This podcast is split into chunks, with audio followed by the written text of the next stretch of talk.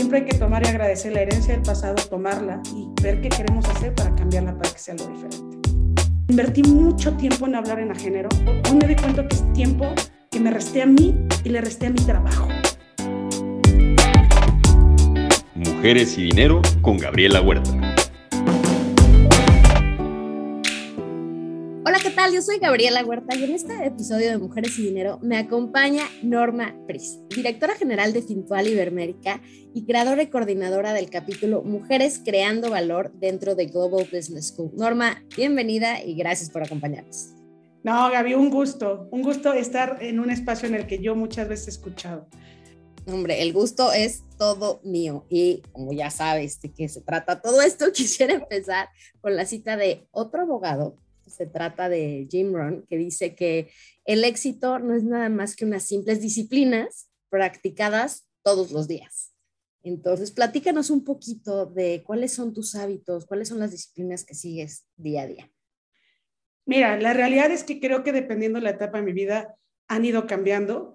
Y eso me ha dado como para mí una memoria interna que me ayuda mucho a regresar a aquellos momentos en los cuales me siento mejor. Te voy a decir, por ejemplo, creo que estoy en una etapa en mi vida en la cual nuevamente estos hábitos que me hacen como empoderarme desde adentro, nuevamente los estoy retomando. Para mí es vital tener espacios para mí. Por ejemplo, yo también trato de tener una rutina. A veces la agenda no lo permite para tener un horario específico, no soy tan, tan metódica, pero estos espacios para mí, ¿de qué se tratan? Por ejemplo, es sí trato casi todos los días subirme a la bici. Hoy sabía que la agenda estaba apretada, me subí media hora nada más. Pero para mí es un tiempo que yo energéticamente siento que ya me lo dediqué para mí, porque además tengo mis rituales en la bici, entonces pongo mi música, escucho cosas, pienso cosas. Entonces es un espacio como muy mío. Eh, algo, por ejemplo, que también he hecho y que ahorita quiero recuperar, también ya estando en pareja es difícil, esto lo tenía un poco más soltera, yo tenía lo que era mis affairs conmigo, mis citas conmigo misma tenía estos espacios una vez como al mes más o menos, digo, no era tan programado, pero decía, veía una película en el cine, un restaurante que yo quisiera comer y me daba un buen libro.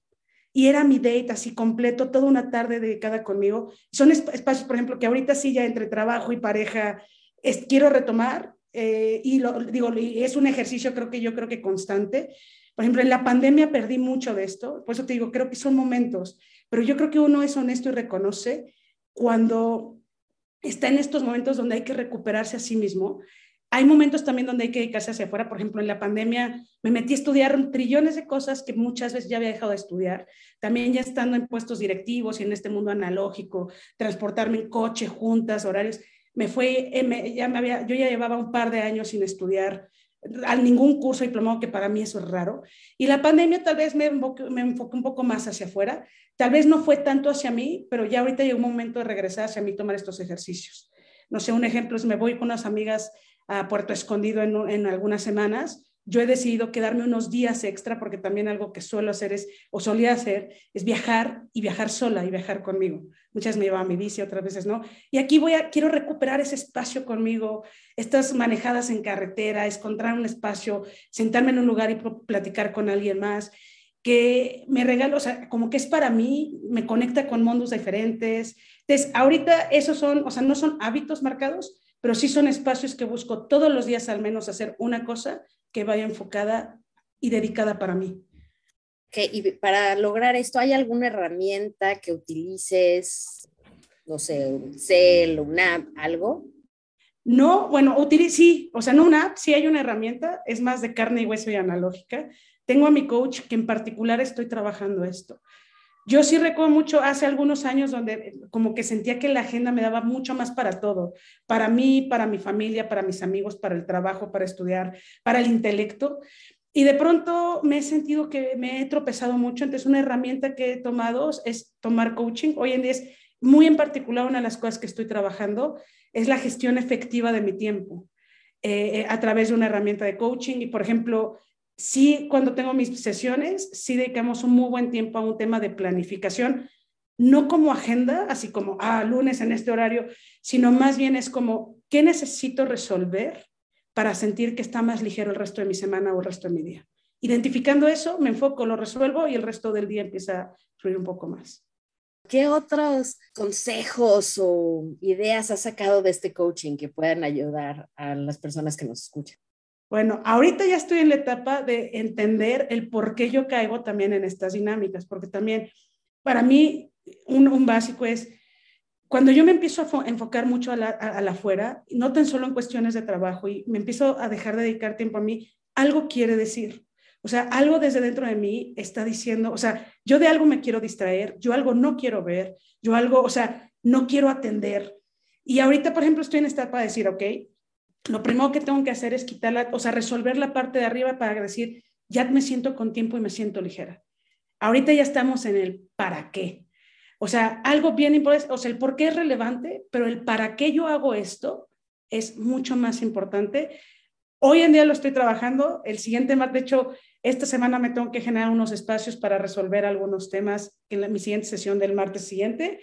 Ya tener un poco más claro. Tengo algunas ideas, pero yo, creo que el para qué, el resolver el para qué hacer las cosas, para bien o para mal, desde los autosabotajes hasta las cosas que sí ves que estás haciendo y que son asertivas. Creo que tener claro eso es muy importante. Ahora, no es sencillo, va a haber días que vamos a tener más claridad, o a mí me pasa, y es más, no días, a mí han habido épocas en las cuales he tenido mayor claridad y ha habido épocas en las cuales no. Y ahí lo único que me ha ayudado es intentar una y otra vez diferentes cosas hasta que una funciona.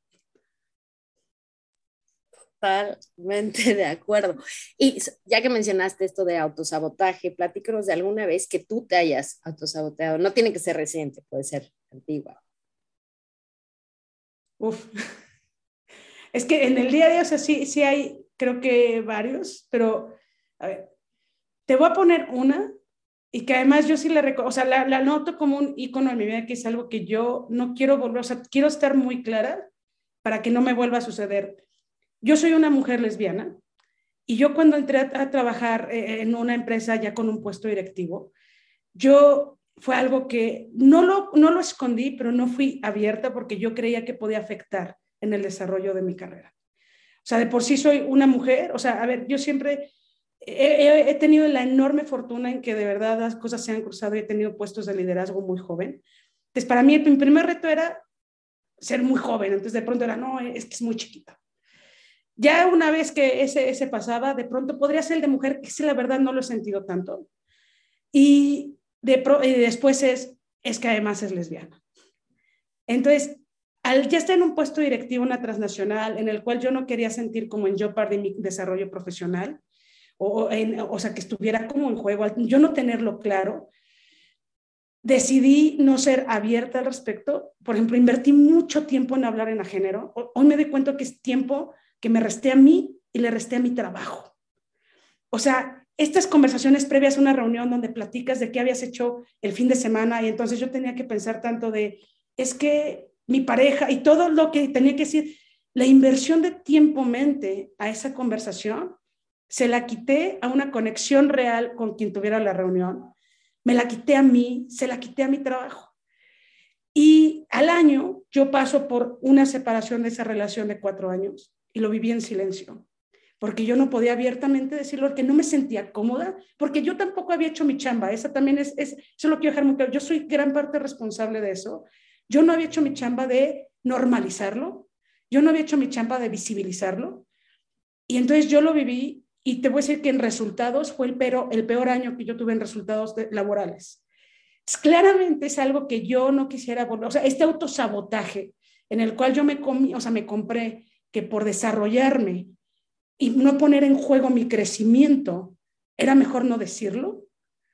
Terminó siendo un sabotaje porque cuando pasó que sí soy una persona que también tiene una vida personal, que estaba pasando por un mal momento, al no poderlo decir también incluso impactó en un sabotaje en mi resultado en la empresa, que al final del día es malo para la empresa también, porque impacta en el, o sea, en el resultado de la empresa. O sea, ese es el mío, pero si lo ves a gran, a gran como espectro, pues también es de la empresa.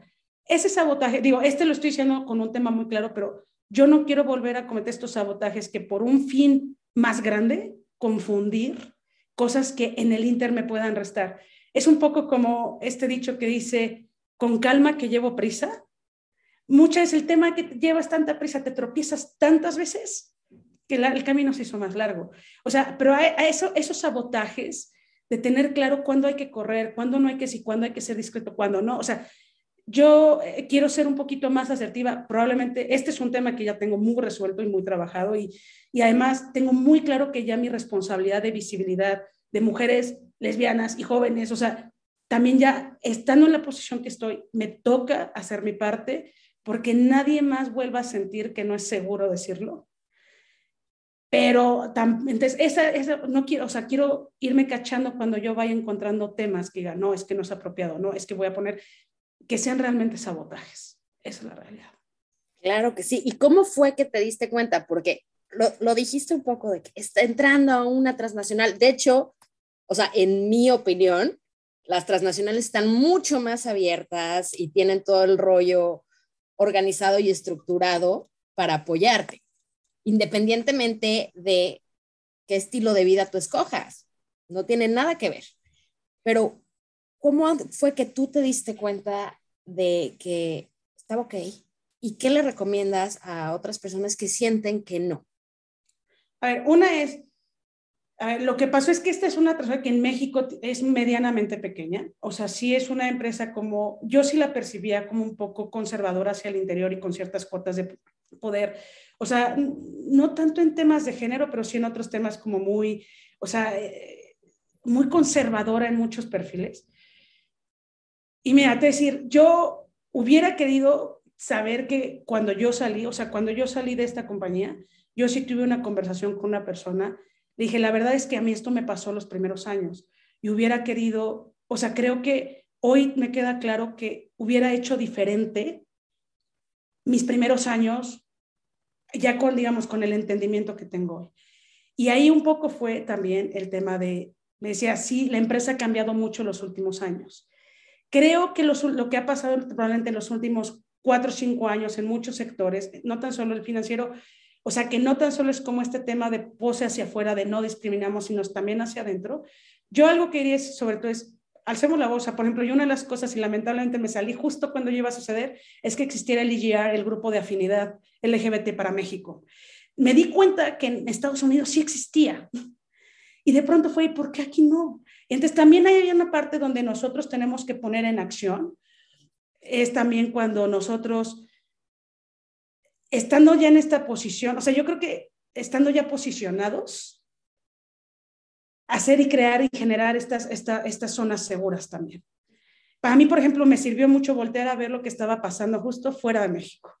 ¿Qué está pasando allá afuera? Y la realidad fuera de México, no tan solo en Estados Unidos, incluso en otros países de Latinoamérica, era diferente a la de México.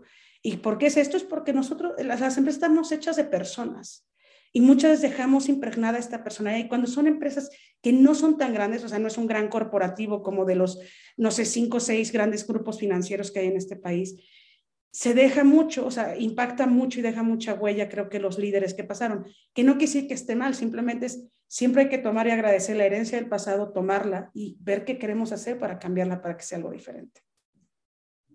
Buenísimo. Y hablando de tomar y cambiar para hacer algo diferente, tú los últimos años, las últimas empresas por las que has pasado han sido todos puestos de liderazgo. Has armado equipos, principalmente legales, en instituciones financieras. ¿Qué es lo que recomiendas para la hora de armar un equipo y sentar las bases para lo que va a ser la cultura empresarial? Bueno, o sea, te voy a decir cuando yo me tocó armar el primer equipo, que creo que tenía 29 o 30 años. Una, lo primero es seguir esta intuición, para mí eso fue súper valioso. O sea, esta intuición, yo muchas, sobre todo en sector financiero, creo que me compré, en algún momento de mi vida dejé de perseguir algunos ideales y algunas cosas que yo consideraba correctas por las que yo veía que afuera funcionaban. Cuando a mí ya me tocó estar ahí, yo dije, no, yo quiero intentarlo algo diferente. Había la oportunidad también, o sea, la empresa lo permitía, y seguí mi intuición. Entonces eso fue lo primero, es decir, ¿qué es lo correcto para armar? Es para mí era bien importante sí tener gente, por ejemplo, técnicamente muy, muy preparada, pero también como esta parte de empatía o sea, y, de, no necesariamente me refiero a que seamos cuates, pero que nos podamos comunicar. Yo en las entrevistas siempre me enfoqué mucho esa parte. Ya después descubrí a lo largo de los años, o sea, los 29 años no lo tenía claro, pero que hay muchas herramientas que con apoyo de los equipos de personas de las empresas nos podemos apoyar muchísimo para este, este, este reclutamiento. Por ejemplo, a mí el de Fintual en particular me parece espectacular, pero ese no lo puse yo. Yo incluso entré bajo ese formato que ahorita te lo platicaré porque me parece extraordinariamente asertivo. Pero bueno, aquí te digo, uno es intuitivamente, dos, apoyarnos con otros equipos. A ver, siempre va dentro de una empresa, va a haber una área especializada para eso que nos puede ayudar. A mí el equipo de recursos humanos, de, o sea, en este banco, la verdad, yo me acerqué a platicar, yo fui muy curiosa, yo preguntaba mucho, eh, por ejemplo, en temas incluso de incremento de sueldos, de cuánto hacer ofertas, de verdad es que hubo quien me daban consejos muy, muy, muy, muy efectivos. Entonces, por ejemplo, yo me acuerdo muy bien que yo al principio decía, no, demos el máximo posible. ¿No? Era así como llevamos. Y después decía, el enorme reto de eso, o sea, no es que no esté, no, esté bien, o sea, es, piensa más bien en un plan de desarrollo y carrera que muchas veces también tiene que estar vinculado con lo económico, tienes que tener margen para eso, porque la gente nos movemos, no, no es nuestro único motor, pero evidentemente es un gran aliciente el tema económico. Entonces ahí empecé a entender un poco más típicos. Sí traté de implementar cosas como diferentes de, pues, eh, en un sentido empoderar mucho al equipo que en esa época tal vez no era tan, tan, tan usado, o sea, como hoy en día es como sí, empoderar, aquí sí era como, a ver, chavos, yo no soy mucho más grande que ustedes, de hecho había gente que era más grande que yo, seguramente nos vamos a equivocar. Lo primero es, no se vale no decirlo. Y lo dos es, en cuanto sea, suceda, lo decimos y vemos entre todos cómo lo resolvemos. Y el tercero, y esto tal vez me lo compré porque mi papá desde muy chiquita siempre me lo dijo, en esta vida suceden dos cosas, o aprendes o ganas. El aprendizaje es súper valioso, o sea, el error no es malo. Hoy ya que empiezo a leer mucho más acerca de la desmitificación del error, del, eh, eh, incluso bajo metodologías ágiles que tienen mucho que ver con equivócate rápido y aprendes, empiezo a ver lo que intuitivo, bueno, lo que tal vez, pues sí, desde muy chiquita yo veía ya ahorita un poco más con formato. Entonces, por ejemplo, yo nunca tuve miedo al error, tampoco traté mucho de fomentar a mis equipos que tampoco lo tuvieran. Traté mucho también de demostrar e impulsar que es un acto de responsabilidad y madurez, o sea, que habla al contrario, es un gran profesionista el que lo reconoce. Yo admiro mucho a esos profesionistas. Entonces, como que quise crear una cultura mucho como de mérito y de reconocimiento y de admiración entre nuestros propios trabajos y pues mucho basado en decir, a ver, no sé cómo, esa parte no nos fijamos. Bueno, sí nos fijamos, solo para aprender. Exacto, pero que además a todos nos pasa. Y como dices, entre más rápido lo dices, más rápido se puede arreglar y se puede hacer las cosas súper bien. No que si alguien se lo queda callado, el, el, problema se hace más grande, más grande, más grande. Y a la hora que cae ya es una montaña de nieve casi imposible parar. Lo mejor rapidito, se ataca en equipo y vamos a lo que sigue. y hablando de estos errores y siendo que toda tu vida has estado muy claro con eso, ¿cuál ha sido tu error favorito? ¿Cuál ha sido el que más has aprendido? Híjole, que luego hablo sin pensar. no esperabas este, ataque. no, sí, o sea, bueno, una, a ver, mi error favorito, yo sí te lo, lo, el que te acabo de decir, el no haber reconocido este conmigo misma, o sea, el no haber, cuando yo entré a esta empresa, haber dicho abiertamente que era una mujer lesbiana, ese es un error, o sea, es uno de mis errores favoritos. ¿Por qué? Porque eso me hace saber es, qué es lo que yo nunca jamás quiero volver que suceda en mí misma ni en mi entorno. Por ejemplo, yo en algún momento practiqué triatlón. Uno de mis errores favoritos es cuando yo hago mi segundo triatlón. O sea, yo hago mi primer triatlón, estaba muy metida en esta onda de, de que todos somos como cuerpo, o sea, estamos como en tres partes, o sea, que la mente, el corazón y el espíritu o sea, al final están unidos y te podría sacar una historia bien bonita, la verdad, porque además sí me emociona mucho cuando puse la meta de mi primer triatlón, un sprint, distancia chiquitita. Para el segundo, o sea, entro en una zona de confianza, me aviento unos meses después para un olímpico, además, yo ahí sí todavía, ahí sin entrenamiento, ahí sin nada, ahí siempre fue como el borras, así como toda aventada. Me confío, y creo mucho que lo voy a lograr, o sea, no entrené lo suficiente, eh, era una distancia, era el doble de distancia, había muchas cosas que yo no sabía que iban a suceder.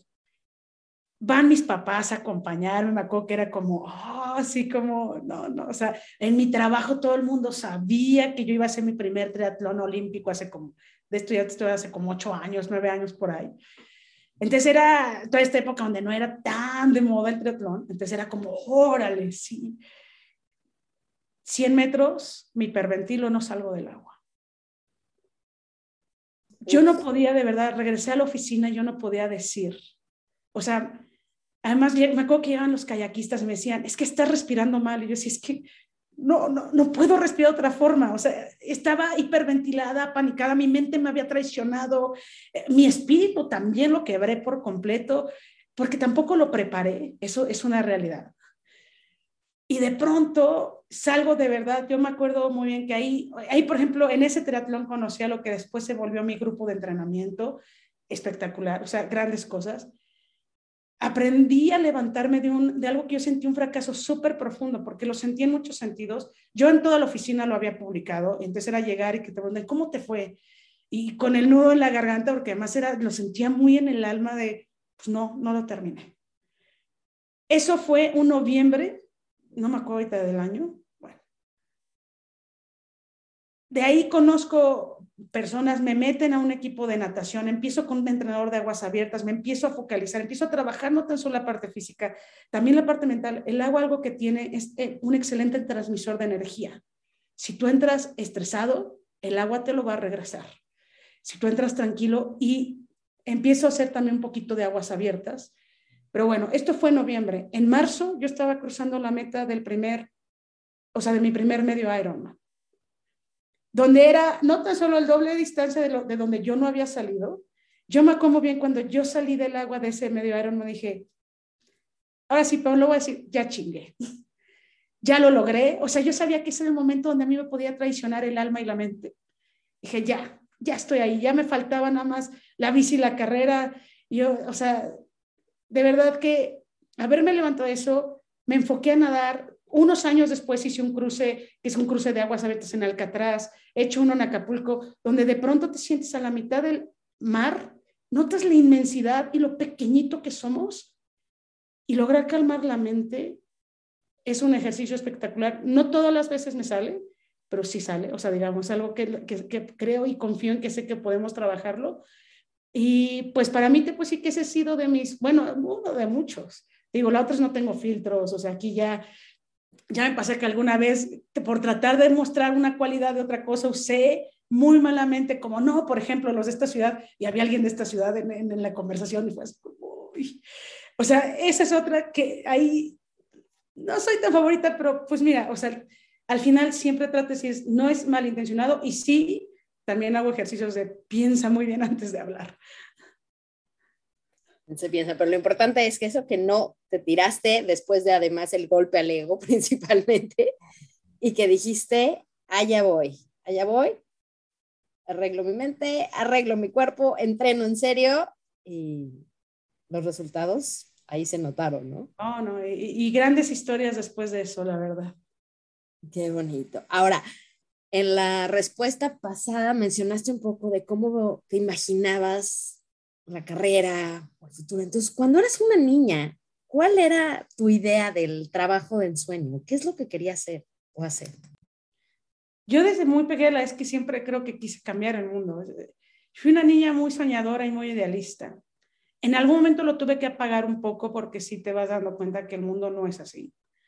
Eh, hoy en día lo estoy rescatando, o sea, tiene algunos años en los cuales digo, no, o sea, sí puede ser si uno quiere hacerlo. O sea, entonces, o sea, yo desde muy pequeñita, yo me acuerdo muy bien que yo estaba un poco en la encrucijada de estudiar derecho o psicología, porque yo decía, yo quiero ayudar a la gente. Eh, y no sé por qué derecho, pues yo dije, derecho tienes más impacto. Como que la sé es uno a uno. Entonces, y entonces dije, no, pues derecho. Entonces, por eso me fui a derecho. Yo sí soñé, o sea, yo sí entré, creo que como la gran mayoría de los que entramos a estudiar derecho con este sueño de justicia y de ir a un tribunal y defender las posturas, o sea, y este, sabes, y acabar con, pues sí, con todo, con todo un sistema de injusticia. De pronto sí te das cuenta que el sistema es súper más grande. O sea, por ejemplo, sí intenté litigar penal, litigué en materia administrativa y civil, lo de mis primeros eh, meses de, de, pasante, bueno, creo que un par de años. Para mí fue muy complicado, o sea, muy complicado a mí saber. Hace poquito platicaba con un litigante y me dice que ya esas mañas no existen, pero yo me acuerdo muy bien que para poder pedir unas copias certificadas de un expediente, tenías que meter un escrito, el juez lo tiene que autorizar y luego tenías que ir con el secretario a pedirle el expediente y decirle, dame mis copias, ¿no? O sea, como, eh, que por cierto, se pagaban derechos, entonces yo me acuerdo que yo tenía que ir al banco, eh, presentar la promoción, que el juez lo acordara, o sea, ya es... Y había juzgados donde tenían, abrían el cajoncito para que tú dieras lo que en ese entonces eran 20 pesos yo no te puedo decir lo que a mí me costaba hacer eso. O sea, yo sentía que yo traicionaba los principios por los cuales yo había estudiado. O sea, e, ese extremo de idealista era, ¿no? Este, yo, yo sentía que eso no era correcto. Eh, hubo una vez también antes, no sé si ahorita todavía, pero a los actuarios para notificar se acostumbraba, si era un asunto muy choncho, dar mucho dinero. O sea que, bueno, para mí en ese entonces era mucho dinero. Yo me acuerdo que eran como 5 mil pesos, 8 mil pesos para que todo saliera perfecto. La primera vez que me toca hacer eso, yo no le pude dar el dinero al acuario. No pude, o sea, yo decía, ¿qué tal que me lo regresa? ¿Qué tal que lo apen? O sea, yo me sentía mal, no pude. O sea, si, no sé si el que en ese entonces era mi jefe, hoy en escucha esta historia, a ver qué piensa, pero no pude. Yo regresé y, en, el, ese dinero lo devolví al cajón del, del asistente del despacho, lo dejé ahí porque ahí habían como estos sobrecitos para poder entregar este dinero a los actuarios. Fue, no, no pude. ¿No? Entonces, e, ese tipo de cosas me empezaron a suceder. En el sector financiero también de pronto te das cuenta, a mí el tema de jerarquías por imposición, o sea, sí creo que el sistema jerárquico cuando es cuando alguien que tiene más experiencia lo adopta, pero como fácticamente para compartir su experiencia. No, no, o sea, el sistema jerárquico no lo veo mal, lo veo cuando es impuesto, cuando es autoritario. En el sector financiero me tocó verlo tremendamente, cada vez menos ya en los últimos años, por suerte, pero yo me compré en algún momento de mi vida que así tenía que ser y que sí, esa era la forma y eh, había cosas con las que yo no estaba de acuerdo cuando estaba más chiquita, no sé, 25, 27 años, que yo las toleraba porque decía, pues igual este ya es el mundo de adultos. Entonces así hay que hacerlo. Y hace algunos años, y la verdad luego reconocí, lo vuelvo a sacar, ojalá que lo, porque además conocí gente súper interesante, con visiones súper divertidas, y tal vez eran más estos luchadores sociales con los que yo me había identificado más pequeña. Estudié un diplomado en el MIDE, que es de sustentabilidad aplicada. No recuerdo, una es, tiene sesiones que te tocan de todo sentido. Me acuerdo que nos dio clase una, una, una cantante de ópera, o sea, te da clase, o sea, de verdad, gente espectacularmente diversa. Y hubo una sesión que la no la recuerdo, lo que recuerdo muy bien fue lo que sentí. Y cuando yo compartía a mis compañeros, porque además yo era la única que venía de sector tradicional, eh, corbatas, trajes largos, y yo decía, y empecé a cuestionar una serie de cosas, de verdad lo tuve claro. Dije, si no existe, hay que crearlo. Y yo empecé a comprar, o sea, yo te decía, yo creo que si Fintual no pasaba en mi vida, yo ya estaba pensando y maquinando cómo crear algo que sí hacia lo que a mí me gusta, que es el mundo financiero también, pero un mundo financiero inclusivo, sencillo, eh, este, alcanzable. Yo, o sea, de verdad dije, y con, o sea, con un impacto positivo, dije, pues si no hay que inventarlo. O sea, yo ya lo traía en la cabeza eso desde hace algunos, yo creo que un año previo, poquito antes, la pandemia lo potencializó, pero sí, o sea, y eso, eso es un poco lo que te podría como contar de en ese aspecto. ¿Y cómo fue que llegaste? O sea, ¿conocías a Víctor? ¿Supiste antes? ¿No? O sea, Víctor sí. ¿Ya lo estabas pensando? ¿Y cómo lo hiciste realidad? Eh, yo te decir, digo, y esto hay gente que de esa empresa se va a enterar en, estas, en este espacio. Para mí había un plazo finitorio y era marzo de este año porque yo recibía el bono en principio y yo tenía un compromiso de un, o sea, de un departamento, compré y dije, yo nada más me quiero quitar eso de encima y ya. Yo sabía que yo en marzo tenía que decidir qué hacer. Tenía que decir qué hacer porque también había una oportunidad, de, una posible oportunidad de crecimiento eh, dentro de, la empresa que yo sabía que se podía dar en los siguientes dos a cuatro años probablemente. Eh, yo tenía que decir si yo quería ese camino, si de verdad me convencía desde adentro, o no, o, yo hacía ya mi, proyecto por fuera y, y, también decidir qué, para qué, o sea, no, no, no la tenía sencilla, o pero yo ya tenía esta inquietud. Con Víctor sí, lo conocí, pero lo conocí porque trabajamos ahí juntos. Eh, coincidimos muy poco tiempo. No lo conozco realmente, o sea, como parte de, de, de Fintual. De hecho, también yo creo que ya se van a enterar, es cuando a mí me busca el headhunter y me empieza, o sea, me, primero me, me, habla del proyecto. Dije, sí, estoy dentro. Lo primero que le dije es, por favor, que mi sueldo no les espante por un proyecto así. O sea, o sea, me, no, no es que esté cediendo, es que estoy ganando en otras cosas, porque es un proyecto que con lo que a mí nada más me habían platicado, no me habían dicho que era Fintual. Le dije, estoy dentro. O sea, porque ya me había pasado que me habían buscado y luego mi sueldo les espantaba un poco, que la verdad las eh, fintechs o las startups, pues sí hay un tema en un inicio con un tema de, pues que tal vez el salario ya de un directivo de una transacción puede ser un poquito, pues no, no tan fácil de alcanzar. Entonces ya era lo único que le dije, a ver, este me interesa mucho lo que me están platicando. Esa parte la podemos platicar si yo veo que el proyecto vale la pena, que va a crecer, que, o sea, que en el alma lo siento. Entonces me dicen, ok, sigo platicando. Ya, de pronto en la segunda tercera eh, entrevista me dicen que es Fintual. Y yo fue, fuck. Yo no sabía, por ejemplo, si eso podía ser un conflicto ya estando, eh, o sea, Víctor en, en, la empresa y viniendo de ahí. No tenía ni idea cómo era la interacción por atrás. No tenía ni idea tampoco de cómo era Fintual culturalmente. Hoy en día, ya que lo conozco, digo, no sé ni por qué me preocupó. Fintual eso, o sea, en es, rompe tantas las reglas y le importa tanto a la gente que el tema de, de, relaciones, o sea, sí es importante, pero nunca va a estar por encima de su gente. Eh, digo, o sea, hoy en día lo entiendo. En ese entonces yo sí dije, no, no, y yo me acuerdo que le dije a la headhunter, oye, es que la verdad me da miedo porque pues está esta situación, no vaya a ser, me dijo, no, no, a ver, sigamos caminando, no te preocupes me entrevistan por primera vez, me acuerdo muy bien aquí Sara de, de, del equipo de personas. Una entrevista súper atípica, como todo lo que es Fintual y que me tiene enamorada de lo atípico que es. Y de ahí yo al final nada más le digo a Sara, oye Sara, no, te quiero decir algo. Le dije, porque no quiero emocionarme demasiado para después romperme el corazón. Le dije, es un tema esto, porque pues tú ya viste dónde trabajo, tú ya sabes, le dije, desconozco si esto puede ser algo a favor o en contra o neutro, pero lo quiero decir, porque no me quiero emocionar demasiado. Porque además yo Fintual lo conocía desde mucho antes.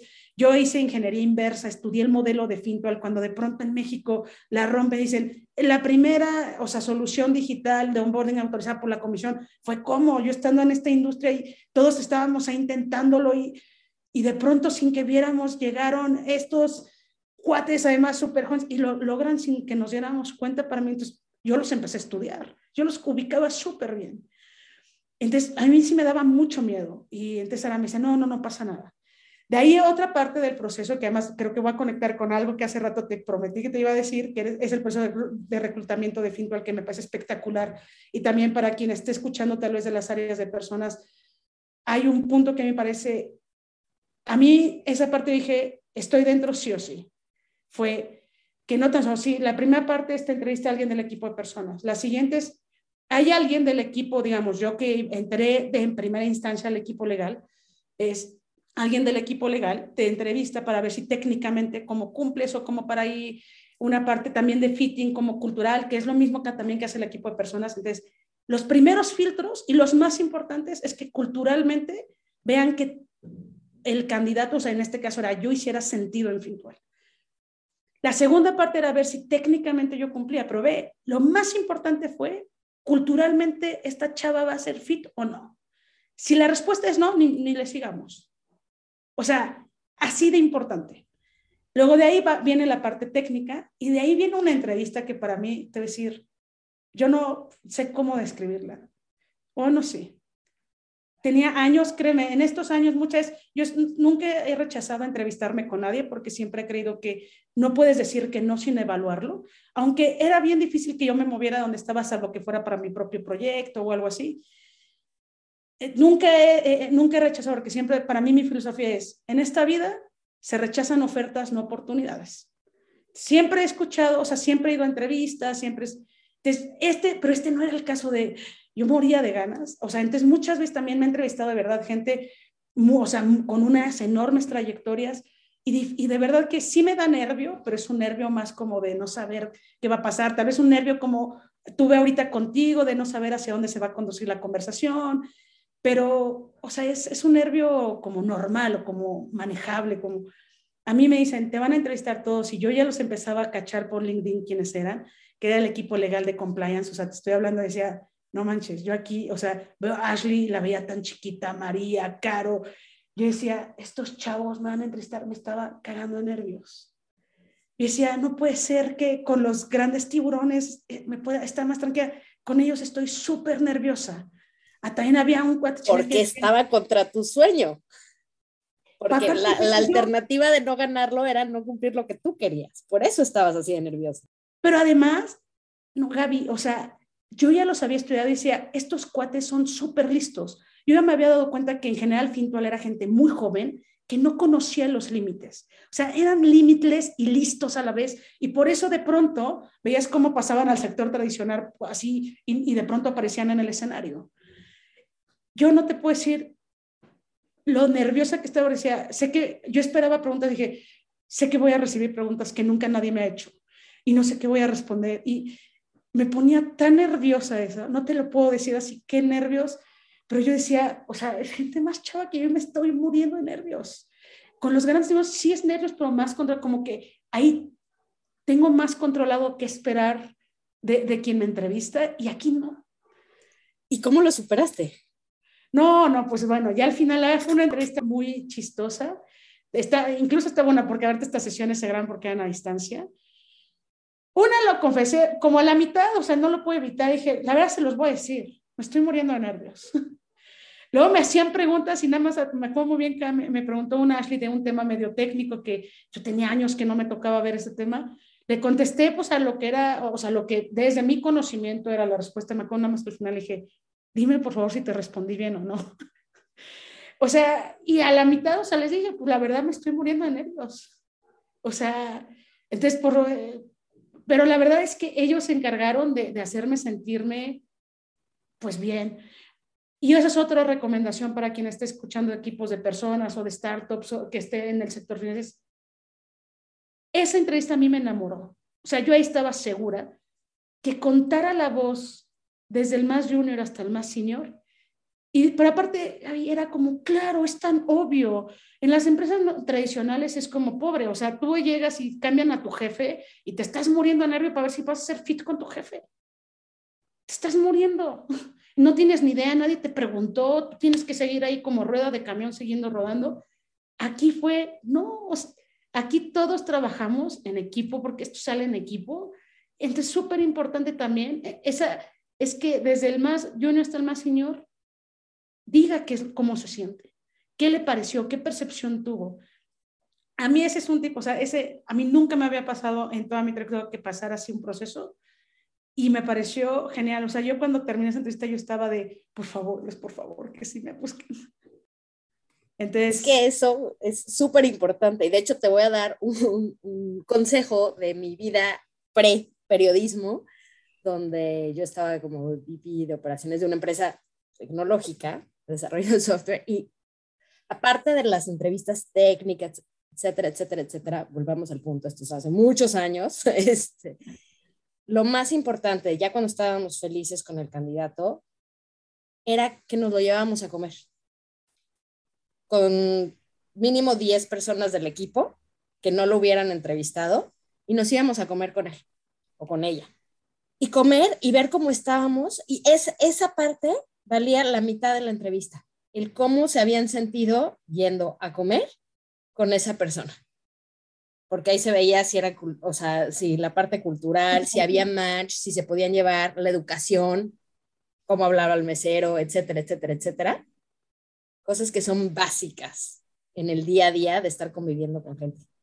Totalmente. Y te digo, y no se trata de que seamos iguales, sino más bien, ese ejercicio, fíjate, la última etapa eh, aquí en Finpol, este, ya voy estoy dando muchos spoilers para quien esté en procesos, pero es una, le llaman grupal, y justamente aquí son de 10, o sea, la regla es que sean 15 personas, diferentes equipos, México, Chile, o bueno, que además tenemos gente trabajando no tan solo México, Chile, o sea, en Argentina, Colombia, o sea, donde esté, con diferentes views, eh, lo que se, o sea, es, se tiene esta entrevista que se llama, bueno, esta es la grupal, se hace una mini presentación que es un poco eh, conocer un poquito más, el, candidato elige el tema que quiera, lo que, o sea, eh, y de ahí es un poco es preguntarle y que nos pregunte también para ver pues también que, pero ahorita lo que tú dices es que es, tiene, o sea, acá de decir algo sí, o sea, que, pero mira, me da gusto saber que desde hace años ya existían donde se tenía en práctica esto, o sea, oye, eh, vamos a trabajar un chorro de tiempo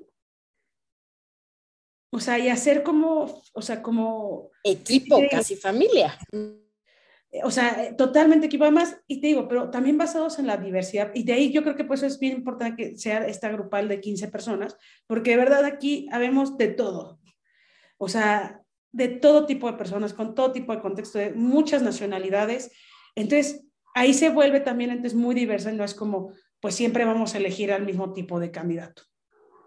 Porque además entre más diverso, más se aporta, más formas de pensar tienes y mejor sale todo.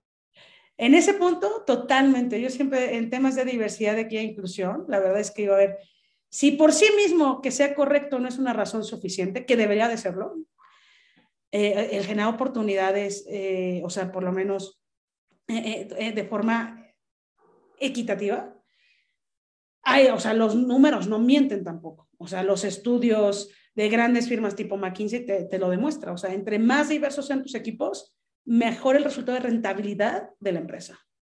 Así es, totalmente. Y bueno, ¿cuál crees que sea el principal reto al que se van a enfrentar las nuevas generaciones en este sector? pues yo te puedo decir la mía, en mi generación. O sea, me está pareciendo, o sea, las nuevas generaciones, es que yo creo que no es más porque yo creo que ya se empiezan a preparar las cosas hacia ese sentido. Por ejemplo, yo que vengo del ramo legal, uno de los enormes retos que creo que tenemos los que ya salimos de la formación básica, o sea, de la licenciatura, es diversificarnos. O sea, yo hoy en día creo que las profesiones y los ejercicios, una es, no tan solo ya creo que hoy en día las aptitudes y, por ejemplo, el salir y profesionalmente generar un impacto, incluso socialmente, tenga que ver con saber mucho de un solo tema. Creo que al contrario. Se trata de saber, no mucho, tal vez lo necesario, pero de manera conectada con varios temas. Y para ello, ya cuando se requiera profundizar, desde que sí uno mismo lo haga, hasta que también el trabajo totalmente en equipo, eh, eh, o sea, es donde, es donde también esto empieza a funcionar. He, por ejemplo, dado pláticas y sí estoy convencida que el, el, el ejercicio profesional legal en particular se tiene que transformar y creo que los que no nos transformemos y no lo hayamos ya incluso ya empezado, en algunos años no sé dónde vamos a encontrar espacio. O sea, yo sí empiezo a creer que eventualmente tenemos que estar viendo, no sé si tal vez desde que salgan de la licenciatura, creo que podría ser, pero digo, ahí no soy, eh, digamos, no estoy tanto en la parte de educación o, o, armar programas educativos, pero sí creo que, por ejemplo, hoy en día tenemos que ver más, por ejemplo, legal project managers o legal designers o programadores, o sea, abogados programadores, o, o sea, empezar a diversificar nuestro conocimiento. Digo, y aquí tal vez a mí me toca mucho hablar acerca del ejercicio que yo he tenido, pero creo que esto aplica en todo sentido. A ver, yo hoy en día, por ejemplo, aquí en, en fin, una cosa que me parece espectacular es ver cómo el equipo de operaciones, de Ops, tiene un gran entendimiento de la regulación y tiene un, un, olfato de decir, esto puede estar bien o mal o no.